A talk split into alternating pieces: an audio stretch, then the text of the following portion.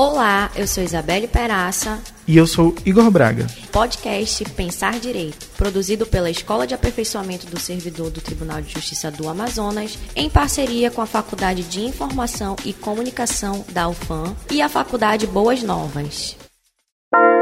O Pensar Direito é uma iniciativa da Estejam para debater temas de relevância social, esclarecer dúvidas sobre a atuação do Poder Judiciário Estadual e apresentar as atividades desenvolvidas pela escola. A cada episódio, traremos um convidado ou convidada com atuação reconhecida na área discutida.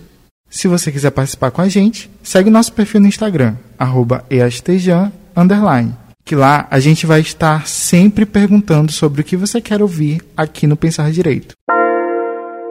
No Brasil, tem lei que pega e tem lei que não pega. Uma das leis que definitivamente pegou é a Lei 11.340. Se você não é jurista, talvez não conheça pelo número. Mas se a gente falar que é a Lei Maria da Penha, você muito provavelmente sabe do que se trata. Essa lei tem nome por conta da luta de uma farmacêutica brasileira que, após sofrer duas tentativas de assassinato pelo então marido, lutou para que ele fosse julgado e condenado pelos crimes cometidos. Maria da Penha ficou paraplégica após um tiro pelas costas efetuado pelo marido, que tentou depois eletrocutá-la em um banho. Nada disso impediu que Maria da Penha lutasse para trazer à tona a discussão sobre a violência contra a mulher. Em 2006, Maria da Penha foi convidada para participar da cerimônia de promulgação da lei que recebeu seu nome. Em 2021, a lei completou 15 anos. E para falar um pouco sobre o cenário que cerca a lei atualmente, convidamos a juíza titular do primeiro juizado especializado no combate à violência doméstica e familiar contra a mulher da comarca de Manaus, doutora Ana Lorena Gazineu. Olá, doutora Lorena. Obrigada por ter aceitado o nosso convite para participar do Pensar Direito. Bom dia a todos e todas. Bom dia, Isabelle. Bom dia, Igor. É, eu quero agradecer o convite para estar aqui e falar de um tema de extrema importância, como é o combate à violência doméstica, esse crime que é um crime silencioso e que já atingiu diversas vítimas e continua atingindo, e por isso dá importância da gente é, debater sobre o tema.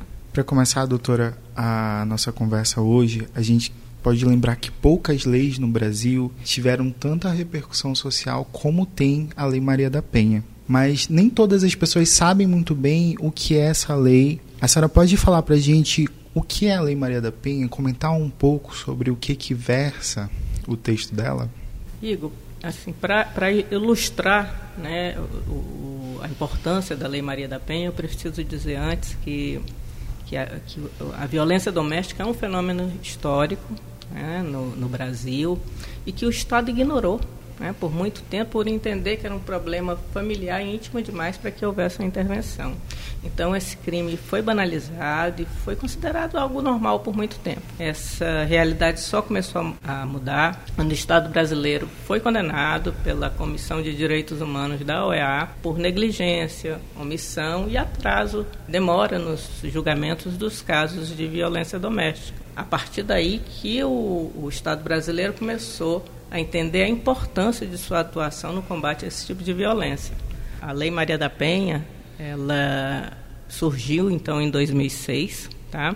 E ela trouxe um, diversos mecanismos de proteção à vítima, principalmente a medida protetiva. Também ela afastou a possibilidade de pagamento, de utilização daquelas, daquelas regras despenalizadoras da Lei 9.099, principalmente o pagamento de cestas básicas, que por muito tempo foi a única, a única punição do agressor. E isso desestimulou as vítimas a denunciarem. Então, doutora, hoje, se uma, uma pessoa comete é, violência contra a mulher, ela vai ter consequências bem mais graves do que antes. Ah, com certeza, bem mais graves, bem mais graves, podendo inclusive ir para a prisão. Doutora, durante esses primeiros 15 anos da lei, a gente percebe que teve várias modificações. A senhora pode comentar com a gente quais são as principais dessas modificações? É, de fato, durante esses 15 anos, eu começaria por citar a, a, a inclusão da qualificadora do feminicídio, que importa em uma pena maior para os assassinatos que são cometidos por questão de gênero, é, a inclusão do crime de stalking, que é a perseguição. Esse crime ele está muito presente nos agressores que não se conformam com o final do relacionamento. Então eles saem perseguindo a vítima na casa, no trabalho, no shopping. É, isso causa a ela um, desconforto muito grande. Também teve a, a inclusão do crime de importunação sexual, né? A gente viu muito aí na, na televisão, né? nos, nos, nos, ônibus, em locais públicos. E, então, já era, já era em tempo de, de fazer a inclusão desse tipo penal. É, também a possibilidade de condenação por danos morais em sede de ação penal, sem uma dilação probatória, para que o, o, o, agressor possa é, é, indenizar a vítima pelos danos causados. Isso é muito importante. A mudança mais importante, assim, durante esse tempo, foi a tipificação do crime de descumprimento de medida protetiva. Né? É, hoje, inclusive, o homem pode ir preso né, em flagrante por descumprir medida protetiva. Agora, recentemente, em junho, muito importante também a inclusão no, no currículo do ensino básico de matérias sobre, sobre prevenção à violência doméstica.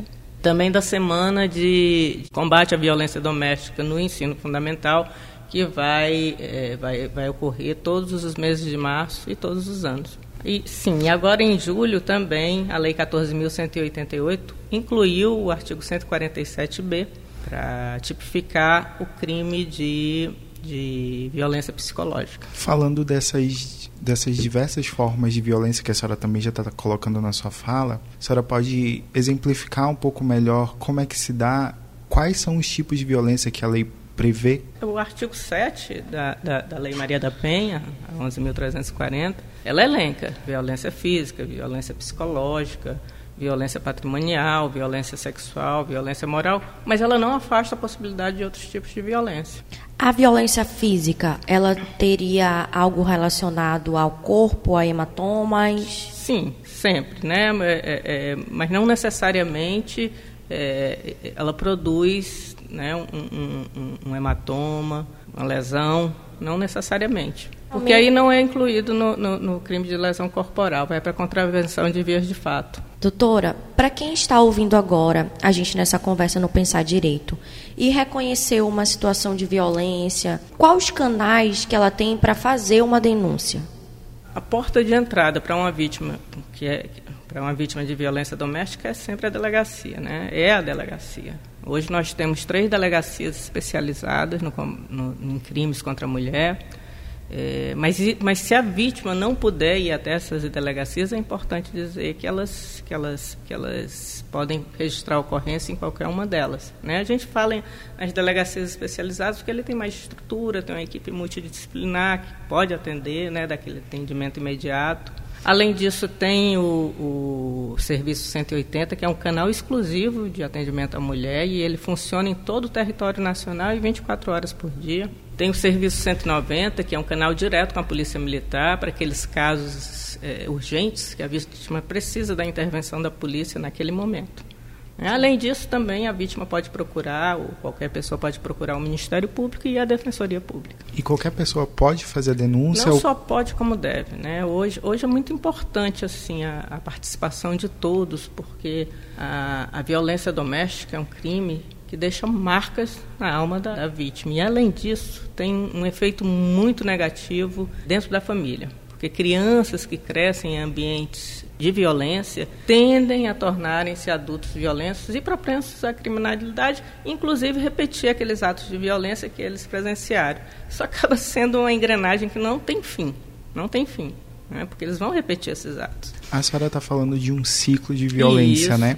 É, é, o ciclo de violência, na verdade, é com relação à vítima. Eu estou falando em relação aos filhos, que eles presenciam aquela violência e eles, e eles têm uma tendência muito grande de repetir esses atos ou a, a, a, mulher, né, filha, mulher, ela achar que aquilo é normal, né, que, que, que quando ela casar vai, vai, vai tratar aquilo como uma coisa normal, caso ela seja é, é, que sofra algum tipo de violência por parte do marido, do companheiro. Entendeu? E com relação à vítima, a senhora falou que existe um ciclo de violência. A senhora pode falar um pouco sobre esse ciclo de violência posso, relacionado à vítima? Posso falar. A, a violência, ela, ela nunca vem.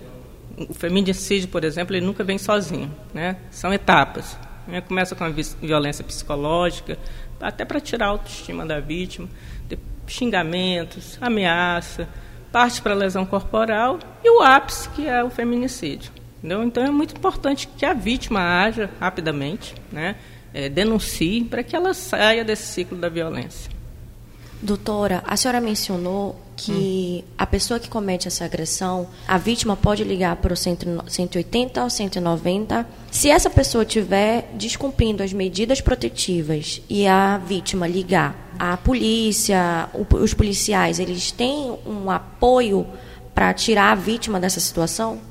Para o descumprimento de medida protetiva, nós temos a Ronda Maria da Penha, né, que, ela, que ela é envolvida diretamente com vítimas que já têm medidas protetivas em andamento. Então, tanto a polícia pelo 190, como, como eles podem chamar a Ronda, Ronda Maria da Penha, o próprio 180, vai até a delegacia, porque como é um crime autônomo agora, ela vai registrar uma ocorrência.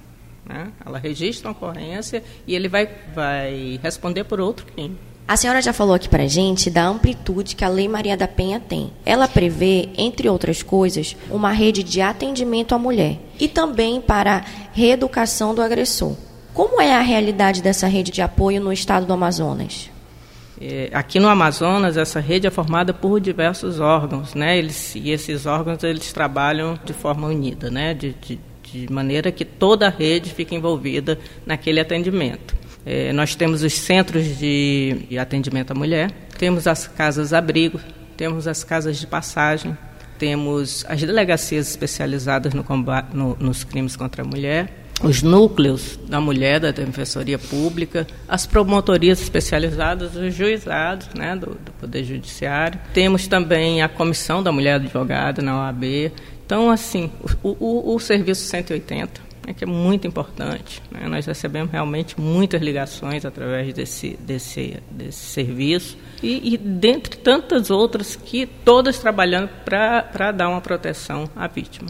Nos últimos anos, doutora, em especial durante a pandemia da Covid-19, é, se tem registrado um aumento no número de casos registrados de violência doméstica. Como a senhora analisa esse crescimento de casos?